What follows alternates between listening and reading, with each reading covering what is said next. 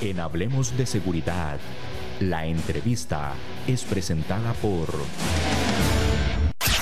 K9 Internacional es la empresa de seguridad de las grandes marcas. Más de 27 años de construir una corporación sólida y estable que protege al cliente con un servicio destacable las 24 horas del día. A las empresas más importantes y exigentes de Costa Rica son K9. Lo más valioso que tenemos en K9 son nuestros oficiales de seguridad que dan todo día a día en sus puestos de trabajo. Búscanos en Facebook como K9 Internacional. Damos inicio a nuestra entrevista del día de hoy con don Javier Juárez, director de AIFCA. Desde México nos acompaña don Javier. Un gusto tenerlo en el programa nuevamente y conversar sobre este tema que apasiona a muchísima gente. El tema de los perros, entrenamiento, preparación, perros policías, de búsqueda, de rescate, de todo tenemos en cuestión de perros y a la gente le apasiona definitivamente. Don Javier, muchas gracias por sacar su ratito y acompañarnos. Muchísimas gracias, buenos días a todo el auditorio y pues la, verdad es que sí es un tema bastante, bastante apasionante para todos, inclusive los que llevamos mucho tiempo en esto, nos sigue apasionando y pues aquí estamos a la orden mientras me inviten, pues aquí vamos a estar. Capitán, interesante lo que usted dice, los apasiona día a día. Me imagino que el comportamiento animal, en este caso los perros, yo creo que todos los días ustedes deben aprender muchísimo. Así es, así es. Esta es una profesión donde todos los días seguimos aprendiendo. Bueno, y, no en la profesión, en la vida, ¿verdad? Todos los días hay algo nuevo que aprender.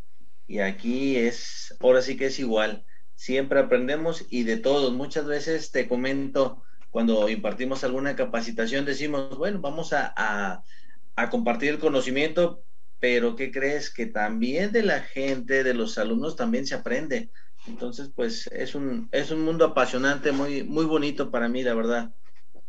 Y es que, eh, capitán, en su academia llegan, ustedes capacitan a personas de todas partes del mundo o de Latinoamérica, ¿verdad? Ustedes la vez pasada, para las, las, personas que no tuvieron la oportunidad, inclusive vimos unos videos sorprendentes ahí que nos, nos gustó mucho sobre eh, una capacitación a diferentes eh, personas de cuerpos de policía de diferentes lugares, ¿verdad? No solo de México y eh, algunos animales ahí haciendo intervenciones policiales. La verdad es que eh, la capacitación de ustedes es a nivel internacional. Así es, es a, nivel internacional. Procuramos poner nuestro granito de arena, eh, sobre todo con, con, los países este, de Centroamérica. Don Javier. Centroamérica y Sudamérica, perdón. Y Sudamérica, correcto. Inclusive nos, usted nos ha comentado que ha tenido gente de Costa Rica ya capacitándose. Sí, así es. Eh, estuvimos a gente de la policía de, Costa Rica, a lo que son la policía de fronteras y, creo que nada más fueron, este, fueron me parece que cinco o seis elementos que tuvimos en, este diplomado internacional de, de perros multipropósito. En ese, en ese momento, las personas que fueron a capacitarse, porque eso nos interesa muchísimo, lógicamente, para ver eh, cómo se están preparando nuestras fuerzas de policía en este campo, este, esta capacitación que recibieron ellos, ¿tenían que viajar con sus canes o era para capacitarse en otras áreas? ¿Cómo fue la capacitación? Eh, sí, de hecho, mm, tendrían que viajar con sus, con sus propios ejemplares, pero por la situación de pandemia fue imposible. Aquí en México, en lo que es la institución policial que es Fuerza Civil del Estado de Veracruz, eh, pues nos prestaron algunos canes, algunos canes que fueron prestados también por parte de un servidor para que eh, esos elementos pues tuvieran su capacitación lo más completo que, que se pudiera. Don Javier, hoy vamos a hablar un poquito en todo el programa prácticamente vamos a hablar sobre perros en unidades de patrulla. ¿Cómo podemos definir este concepto, perros en unidades de, patrulla, para ir entrando en materia? Ok, bueno, a lo que se refiere a perros de unidades de patrulla son todos aquellos eh, agentes caninos que se les adiestra para desempeñar su trabajo eh, utilizando una patrulla, ya sea como transporte, ¿sí? para, para llegar a las áreas, o bien poder trabajar desde a bordo de su patrulla en los diferentes, eh, eh, em, vamos a llamarlo, eh, em, no divisiones, etapas del uso de la fuerza. Aquí en México hay, ciertas este, etapas, que es por decir la disuasión, hasta poder llegar, iniciar con una disuasión, una advertencia, hasta poder llegar con el uso del, del CAN, e intervenir en alguna situación ya, ya complicada. El tema de, ese uso de, la fuerza, aquí en nuestro país, en Costa Rica, generalmente, bueno, vemos a los canes eh, que viajan en un vehículo, pero para las unidades de K9 directamente, para hacer algún tipo de trabajo específico en el tema de, de revisión de explosivos o inclusive algún tipo de búsqueda y rescate, eh, buscar personas, ¿verdad? Pero generalmente no los vemos eh, patrullando, digámoslo de esa forma, a la par de un oficial. ¿Así se aplica en México? Sí, bueno, eh, les comento, aquí en México hay diferentes unidades a diferentes niveles de gobierno, tanto federal, estatal y municipal, y cada, cada este, unidad tiene sus eh, estándares de trabajo, pero por lo regular aquí en México sí se acostumbra al perro traerlo a bordo de la patrulla haciendo algunos rondines. De hecho, acabo de, acabamos de estar el mes pasado en Guadalajara eh, capacitando, evaluando y certificando a la unidad canina o a la subunidad canina de la Policía de Guadalajara y ellos sí tienen como trabajo todos los días estar patrullando con los perros eh, de diferentes especialidades, narcóticos, explosivos y guardia y protección. Me imagino que el, eh, el desgaste para, para, el perro sería un poco mayor en este trabajo de patrullaje continuo en una unidad policial. Sí, de hecho es muy, muy desgastante.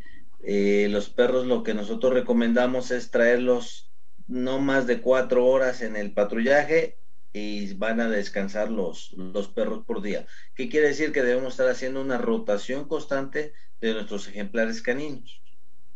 Estos perros, eh, don Javier, que andan en las unidades de, de patrulla, en una unidad que anda haciendo un patrullaje por la ciudad, que se puede topar cualquier tipo de incidente, de violento, asaltos, cualquier situación. ¿Cuál es el entrenamiento que lleva un perro de estos? Me imagino que es diferente al, de búsqueda o el rescate, al, que trabaja en explosivos, al que trabaja en drogas. ¿O me equivoco? ¿Cómo es la preparación? Sí, no, de hecho, e, este tipo de, perros sí es muy diferente toda su preparación, pero recordemos que los perros eh, deben de, su preparación debe ser muy apegada a la realidad, a lo que va a hacer. Entonces tenemos que estar simulando escenarios eh, posibles a lo que se pueda encontrar o lo que se pueda este, enfrentar en la vida real el día, el día a día.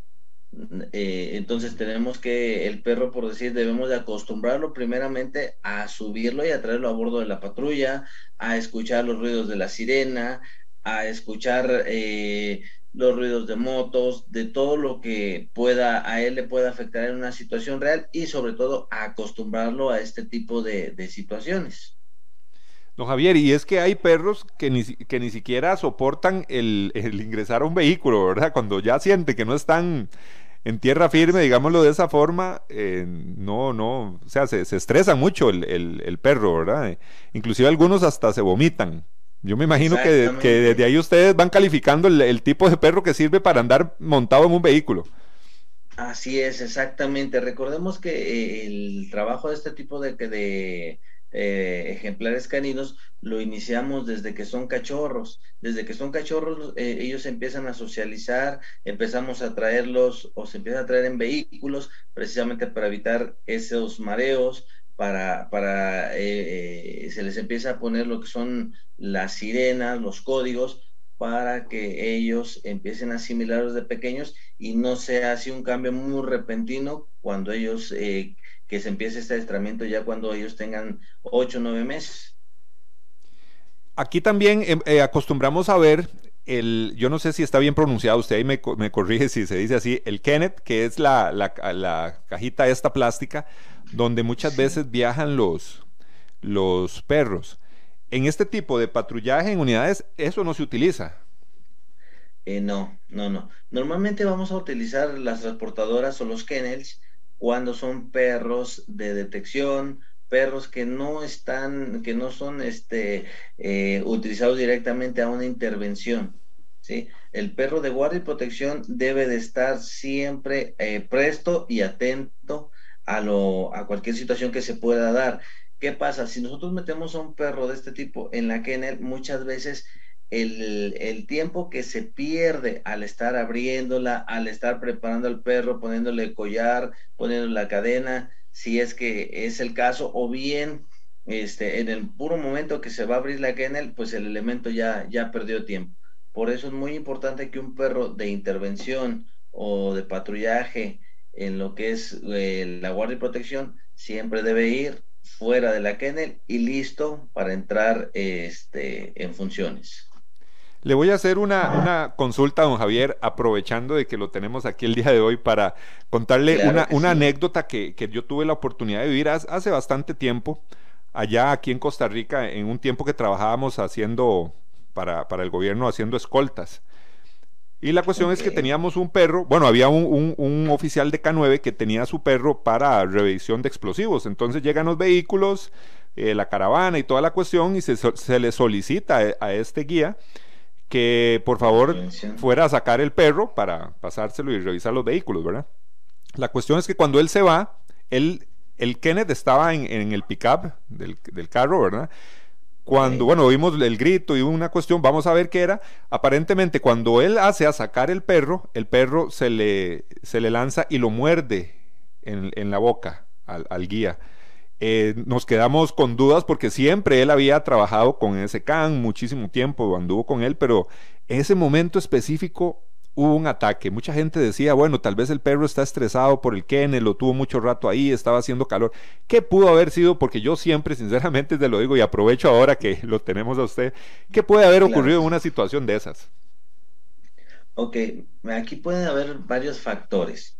Primeramente, eh, ya lo dijeron ustedes muy acertadamente, el estrés del perro. No sabemos si es un perro que realmente cumplía con las características eh, para poder salir a trabajar. No sabemos si su manejador ya tenía tiempo trabajando con él, porque eh, te comento de una forma muy constructiva. Es algo que nosotros estamos erradicando mucho en las instituciones, porque como son instituciones públicas, sabemos que los perros pues se vuelven elementos de la institución y se conforman binomios temporales. ¿Por qué? Porque los elementos, pues hay, diferentes, eh, eh, diferentes motivos como son los ascensos, eh, las incapacidades, las vacaciones, que el elemento no podía trabajar y meten o le dan el perro a otro manejador y ese manejador si no conoce bien al perro, pues es donde empiezan las situaciones. Por eso es importantísimo cuando se conforma un binomio, sea desde principio a fin. ¿Qué quiere decir? Que ese perro no lo puede agarrar otro elemento más que su manejador oficial, al menos que sea ya muy, muy necesario. Entonces aquí, aquí ese pudo haber sido uno de los problemas que ese manejador tal vez no conocía al perro, el perro era más dominante que él y pues lo, lo mordió. Ahora, otra de las cosas bien importante que si analizamos la situación, si este perro venía en una pick y llega el manejador, normalmente, normalmente una jerarquización eh, se lleva a cabo por cuestiones hasta cierto punto de estatura. ¿Qué quiere decir? Que el perro es más pequeño y el manejador está arriba, ¿verdad? En, estatura. Entonces ahí ya hay una jerarquización mucho más explícita. Pero, ojo, los perros siempre van a jerarquizar. Cuando se trata de jerarquizar, de, que un perro le diga al otro, mm, primero como yo, primero quiero, este, aquí yo mando, ellos van a morder eh, lo que es el hocico del perro que van a jerarquizar. Si ustedes se dan cuenta, van, van a hacer este, aquí está el hocico y el otro va a morder en esta, en esta posición, ¿vale? Y normalmente es el hocico. Entonces, si hubo una mordida en la boca del manejador, tal vez yo, yo pudiera, más bien no pudiera descartar la posibilidad que fue una jerarquización de un perro dominante hacia un manejador más, eh, menos dominante, ¿sí? más sumiso. ¿Por qué? Porque está a la altura de, de la pick-up llega el manejador, pues casi se, se ponen a la altura. Y si la mordida fue directamente a la cara o a la boca, quiere decir que el perro era un perro muy dominante, agresivo hasta, no agresivo, dominante. Dominante, porque si hubiera sido agresivo hubiera causado eh, más lesiones hacia el perro. Entonces, ahí, ¿qué, ¿qué hizo el perro? Le dijo, yo mando aquí, estamos ya a la misma altura. Entonces, vean cómo esos detallitos pueden ser eh, motivos bastante eh, específicos y de bastante importancia. Entonces, ese es uno de, lo que yo puedo deducir ahorita en base a lo que ustedes me cuentan. Sí, correcto. Y, muy, muy bien, eh, don Javier, sí, er, era una, un pick-up, un pick-up bastante alto y casi que el guía no es muy alto. Nuestro querido amigo que todavía lo vemos por ahí, un saludo, tal vez nos esté escuchando y, recordando esa, esa, anécdota. Este, sí, correcto, y lo atacó. según lo que, lo que usted nos dice, don Javier, y tal vez saliéndonos un poquito del ambiente policial, ya ahorita volvemos con el tema de, las unidades. Okay. El, el tema de ¿Es, es, ¿Es bueno o no es recomendable entonces que nosotros en nuestro hogar estar frente a frente? Hay gente que los que abraza al perro, le pone la cara o se arrodilla será, podría decir que no sería tan conveniente para mantener esa, ese grado de jerarquización. Eh, bueno, aquí todo va a depender, porque si es, eh, la vez pasada comentamos eso, ¿no? Eh, en casa nuestro perro, nuestro perro se vuelve parte de la manada y si, si llega desde cachorro, él va a ocupar un lugar en la manada. Por eso es importante que todos los miembros de familia jerarquicemos a ese perro y le digamos quién manda. En el momento eh, que vayamos a dar de comer, pues un día tiene que dar de comer papá, otro día mamá, otro día los hermanos, otro día el más pequeño, para que él vaya aprendiendo quién es el que, el, que manda. ¿Sí me explico? Claro. Y otra de las cosas, eh, cuando este perrito normalmente le acercamos, un ejemplo, si le acercamos el plato de comida y al momento de que yo me voy a acercar me gruñe, en ese momento hay que jerarquizar de inmediato, no permitir esa situación, inclusive el perro puede comer de mi mano, puedo meter la mano a su plato y no debe hacer cierta agresión, pero eso lo vamos a hacer desde pequeños. Si al cachorro no logré esta situación, no logré esta situación, eh, o no lo hice y lo dejé crecer con eso, ahí sí hay que tener cuidado. Pero si el perro está bien jerarquizado, sabe quién, quién manda en, casa, no vamos a tener ningún problema si lo abrazamos, y nos ponemos de frente, pero reitero, si es un perro también, eh, tomando en cuenta la raza, que sea de una raza eh, dominante, que sean razas como por decir el pastor belga malinois, pastores alemán, que, que son utilizados hasta cierto punto como guardia y protección, y si no jerarquicé, tengan cuidado, Ahora, estos ataques no van a ser ataques de muerte, sino simplemente el perro va a decir, aquí yo mando. Deja mi plato, yo mando. No sé si me, explique, pero no nos va a causar una lesión tan grave que no debe de pasar, ¿verdad? Y a lo mejor mi comentario no es el, adecuado, más sin embargo sí se tiene que hacer para, para especificar cuál es el comportamiento eh, canino y nosotros eh, no caigamos en eso en casa.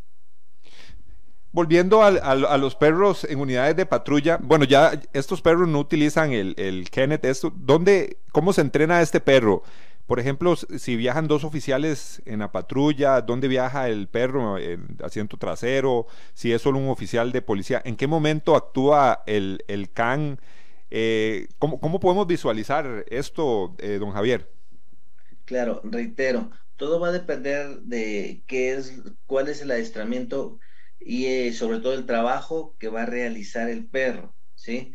Eh, entonces el perro yo lo voy a acostumbrar a entrar en acción desde donde él vaya este, ubicado, que puede ir ubicado, ya lo mencionaron, hay veces que aquí en México se utilizan mucho las camionetas pick-up doble cabina, entonces ahí el perro va en la, ahora sí que en la parte de atrás, el asiento trasero, exactamente como la que estamos viendo en, en, este, en cómo se llama, en, la imagen, Ahí vemos este, ahí tienen un, kennel atrás, pero eh, regresando al comentario, puede ir el perro en lo que es este, la parte trasera, el asiento trasero con vidrios abajo cuando entre, cuando se entre en acción, y cómo lo va a hacer siempre a la orden del manejador o bien de acuerdo a la vista del perro siempre y cuando él detecte alguna agresión hacia los elementos policiales.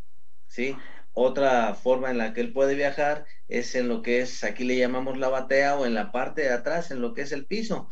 El manejador tiene como misión eh, siempre estar cuidando al perro porque algún enfrenón, alguna buena, alguna vuelta brusca, eh, alguna otra situación que el perro no se vaya a lastimar. Y esa ya es cuestión y responsabilidad del manejador.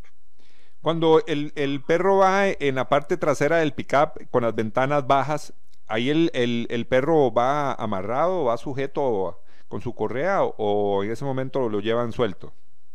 De preferencia debe ir suelto. El perro debe de aprender a, ir suelto porque una parte de su, adiestramiento debe ser que eh, cuando se llega a hacer alguna intervención, ya sea a un vehículo, ya sea a una persona, el índole que estemos eh, eh, trabajando, el perro no debe de, bajar del, de, la camioneta, más sin embargo del vehículo, más sin embargo, en caso que vea una agresión, él debe saltar por la ventana y entrar en acción. Entonces, si va amarrado, bueno, pues esto no sería posible.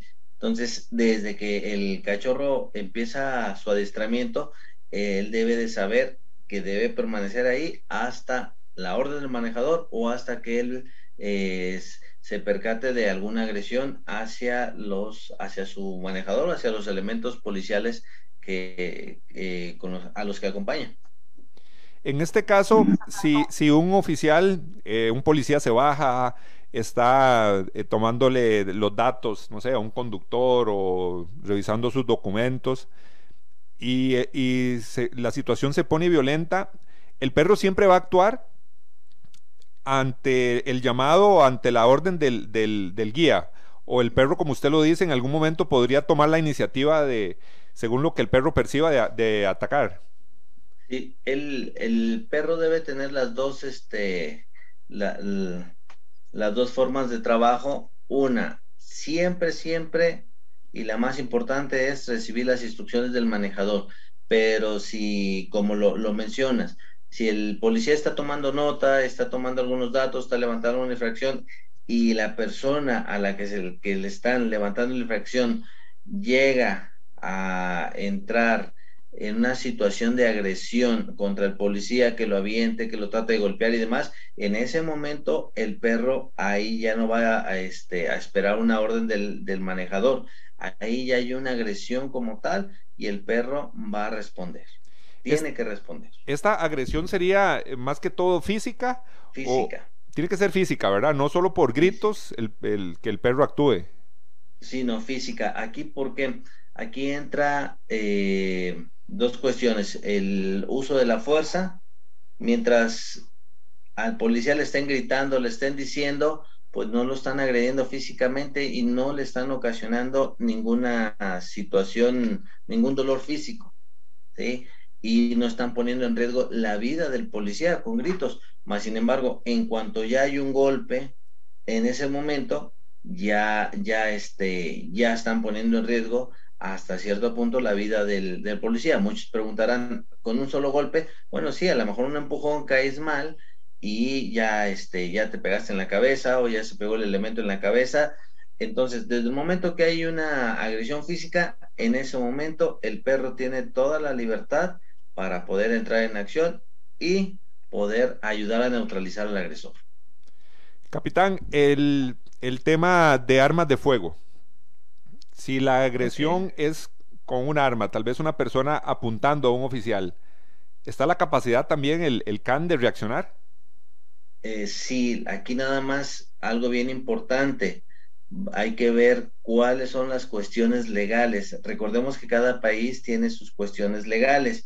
Eh, te comento, en México anteriormente le decían al policía, aunque veas el arma y te estén apuntando, tú no puedes disparar, tú no puedes hacer nada hasta que te disparen. Ahora eso ya cambió, ya hay otra, otra modalidad. Entonces, aquí tendríamos que apegarnos a la realidad y a las leyes, sobre todo, cómo utilizar el perro, también para que el elemento no se meta en un problema y al rato haya una acusación por parte de de, de, la persona a la que atacó el perro por abuso de o, este exceso de la fuerza.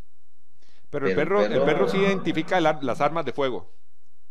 Eh, no tanto va a identificar, va a identificar la acción corporal.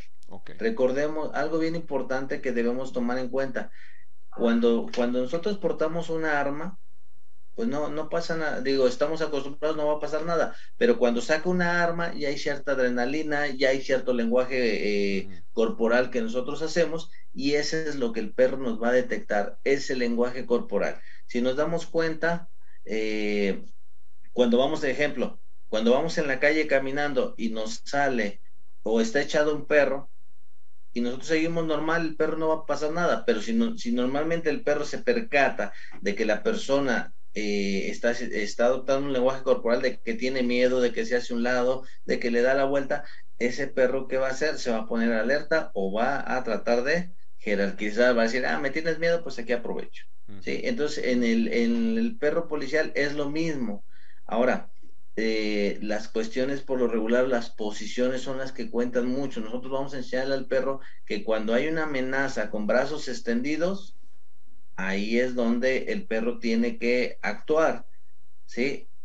Y, si lo vemos, aquí es algo eh, que podemos traer en polémica. Al momento en que yo apunto un arma, siempre va a estar hacia el frente, ¿sí? Al momento en que yo tengo una arma pulso cortante, siempre voy a tratar de amenazar o la persona va a tratar de amenazar, siempre estirando el brazo hacia el frente. Entonces, si el perro percata o se percata de esta posición, de esta posición eh, corporal del agresor, en ese momento dice, hay una agresión y voy a tener que traer en acción.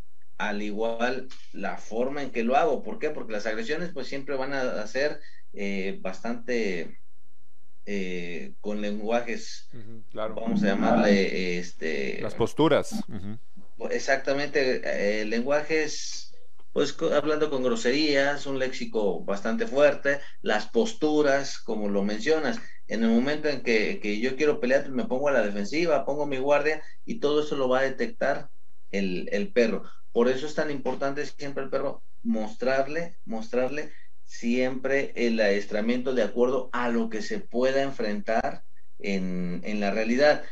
Eh, te comento, este trabajo del perro policial es uno de los más complicados que puede haber porque el perro debe de eh, definir exactamente la situación. Claro, precisamente, don Javier, antes de ir a la pausa, yo estaba eh, analizando eso mientras usted hablaba, porque hemos visto perros de, explosivos, por ejemplo, ¿verdad? Y siempre van con su, con su guía, el, el, adiestrador lo va guiando y toda la cuestión.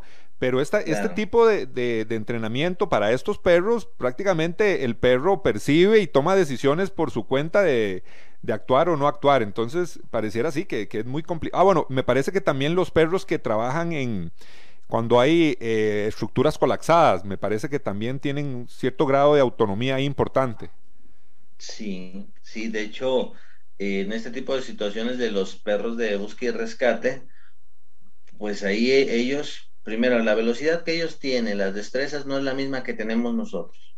Entonces, eh, nos tocó aquí el, el pasado temblor aquí en México, donde te comento, tenemos, la asociación tiene perros muy buenos en esta especialidad, me voy a salir tantito rápido del tema, y ya cuando, cuando en las áreas de adiestramiento no es lo mismo a estar ya en una situación real, en una situación real, híjole, veíamos montañas de, de, de escombros que ni nosotros podíamos subir, y el perro, pues mucho más sencillo que nosotros, y el perro iba 10, 15, 20 metros adelantados que nosotros. Entonces tenemos que, tiene que tener esa, esa autonomía. Ahora, eh, es importante también aquí, regresando al tema de los perros patrulla, es importante que el perro de guardia y protección en situaciones reales es muy, muy diferente su adiestramiento al perro que estamos acostumbrados a ver en los videos de YouTube y demás, porque esas son rutinas. El perro ya sabe que tiene que salir de frente a este a morder y después lo van a llamar y después va, va a volver a este atacar cuando alguien vaya corriendo y en el perro policial no, porque el perro policial no sabemos cómo vaya a actuar y también este perro debe tener un, nosotros llamamos un endurecimiento muy, muy fuerte, porque imagínate que el perro esté mordiendo y el agresor lo agarre a golpes, lo este, traiga una arma, lo quiera apuñalar, entonces son perros que deben de tener muy buenos temples, muy buen carácter y sobre todo la, la agresión bien definida, pero esta agresión en el buen sentido, esa agresión es contra la persona a la que está atacando. No, no quiere decir que ya el perro va a ser agresivo como el ejemplo que me decían, que nada más porque lo sacaron de, del kennel ya mordió. ¿Sí? Entonces debe ser perros muy, muy equilibrados. El día de hoy, conversando con el capitán Javier Juárez, director de AIFCA K9, una academia de adiestramiento para instructores, para canes, allá en México, nos acompaña don Javier Juárez, siempre muy agradecido por su participación. Vamos a ir rápidamente a nuestra pausa comercial porque el tema definitivamente que está buenísimo, no se despegue. K9 Internacional es la empresa de seguridad de las grandes marcas. Más de 27 años de construir una corporación sólida y estable que protege al cliente con un servicio destacable las 24 horas del día. A las empresas más importantes y exigentes de Costa Rica son K9. Lo más valioso que tenemos en K9 son nuestros oficiales de seguridad que dan todo día a día en sus puestos de trabajo. Búscanos en Facebook como K9 Internacional. Continuamos hablando sobre perros en unidades de patrulla con el capitán don Javier Juárez, que amablemente ha aceptado la invitación para compartir con todos nosotros sobre estas experiencias que han tenido en el adiestramiento de perros, lo que conocemos como K9. Don Javier, ¿qué tan común se está volviendo en países como en México la utilización del el perro junto al, al, oficial de policía patrullando en las calles? Sí, aquí se está creciendo bastante, bastante está creciendo este tipo de trabajo y te comento porque eh, el perro, aunque no sea policía, siempre va a, a tener una demostración de fuerza bastante buena psicológicamente. Nosotros vemos un perro, hablando de un Rottweiler, eh, un, un, pitbull en la calle que es de un particular, viene de frente, pues nos bajamos, ¿no? Ahora imagínate un perro ya entrenado, perro policial que ya viene eh, con sus logos bien identificado y demás. Entonces, eh, la verdad es que eh, causa cierto respeto hacia, hacia pues hacia la población. Entonces esto nos ayuda mucho. Te, te puedo comentar eh, mira, independientemente de, perro policial, por ahí nosotros tenemos eh, en un instalaciones de un banco muy reconocido, teníamos un acto índice de robo a este a cuentavientes que iban al cajero automático, eh, salían y ya en el cajero ya lo estaban observando, más adelante alcanzaban y los este y los este, ¿cómo se llama? Los asaltaban. Eh, ¿Qué pasó? Nos contratan algunos perros de guardia y los perros, su trabajo es estar dando rondines en el área. ¿Y qué crees? Que del, del 100% ejemplo que teníamos eh, en cuestiones de, asaltos, eh, bajó a un 5% esta situación por el, el, solo hecho de tener perros que están dando, dando este, rondines. Ahora, a otra de las cosas también, eh, el delincuente también le piensa porque dice, jamás le voy a ganar a correr a un perro. Y eso es bien, bien, bien, este, bien importante. Tal vez al policía sí, y lleva el, policía lleva una desventaja muy grande. ¿Por qué? Porque el, asaltante, el, delincuente, pues lo único que va a llevar son sus tenis, sus zapatos y su ropa. El, el, policía no, porque el policía lleva consigo un chaleco antibalas que pesa sobre 8 kilos, lleva su arma, lleva sus municiones, lleva todo lo que es el, atuendo, todo lo que son sus accesorios, y pues eso le quita, le va a quitar eh, destreza. Más sin embargo, el perro no, porque el perro simplemente eh, no, así lleve eh, su chaleco no le va a impedir para poder alcanzar o darle alcance a un, a un este, asaltante. Entonces, pues eso nos ayuda mucho, mucho como, primero como disuasión y segunda, por ejecución. ¿Qué está pasando con, qué está pasando con los oficiales de, policía, patrulleros que se dan cuenta? Si yo fuera patrullero y veo ya que hay, eh, la, posibilidad de utilizar un, un, perro, ya yo estaría pensando en, cómo le digo a mi jefe o cómo veo a ver y me meto en esto, ¿verdad? Porque definitivamente le brinda esa percepción también, bueno, no es solo percepción, aparte de eso, creo que le brinda seguridad al, al patrullero. ¿Qué está pasando con, los patrulleros que se, que, se dan cuenta o, eh, empiezan a ver la función del perro policía?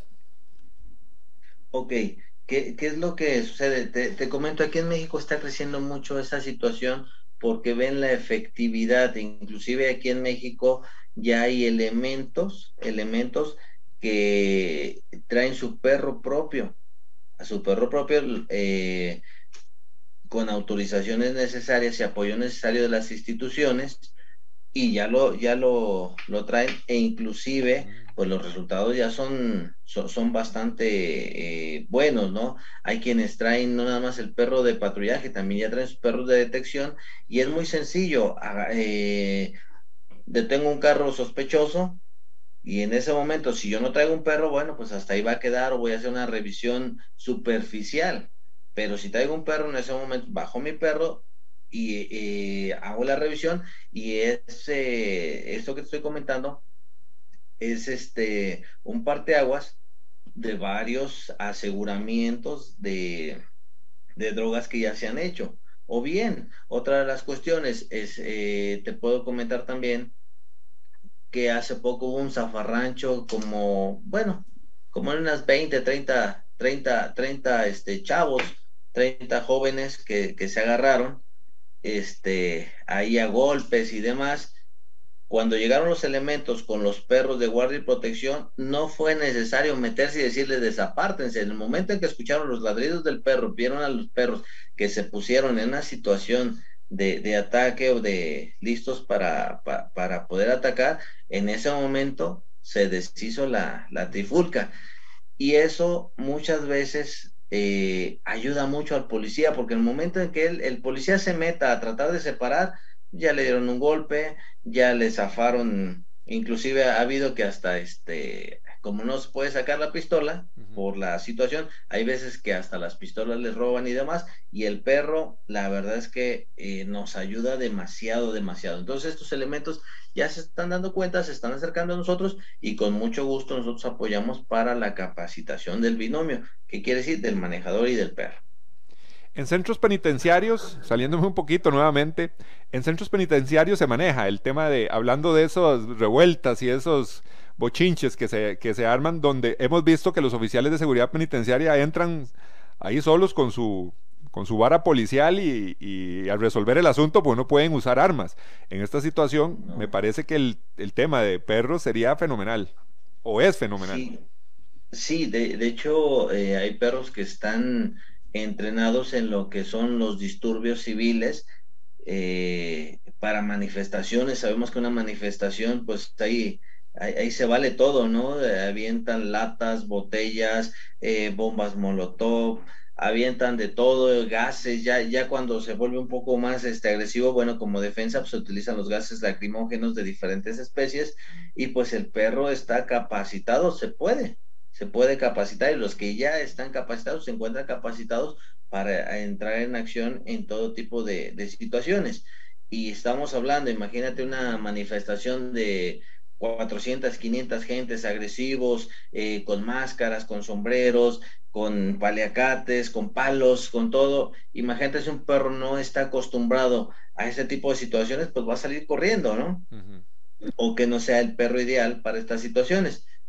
Por eso es lo que yo les comentaba, que este tipo de perros es lo más complicado de, de adiestrar, más sin embargo, sí se puede y muy acertadamente comentas, en los centros penitenciarios, cuando hay un amotinamiento, pues imagínate, no se pueden meter armas, no se pueden meter ciertas eh, eh, accesorios de defensa para el policía, más que su, su, su este, equipo de antimotín, pues el perro simplemente causa una situación psicológica bastante, bastante fuerte para el control de estas multitudes. Muchísimas gracias, de verdad, eh, capitán. Don Javier Juárez nos acompañó el día de hoy, director de AIFCA K9 desde México. Hoy hablamos de perros en unidades de patrulla, aunque nos salimos un poco del tema porque ahí empezamos a hablar de perros y hablamos de todo tipo y se nos vienen a la cabeza ejemplos, lo que hemos visto. Bueno, eso es lo, lo rico e interesante de un programa como este. Gracias a don Javier, gracias a ustedes y a partir de este momento la invitación para su próximo programa. Asociación Costarricense de Empresas de Seguridad y Afines presentó Hablemos de Seguridad. Hablemos de Seguridad. Hablemos de Seguridad. Con ACES.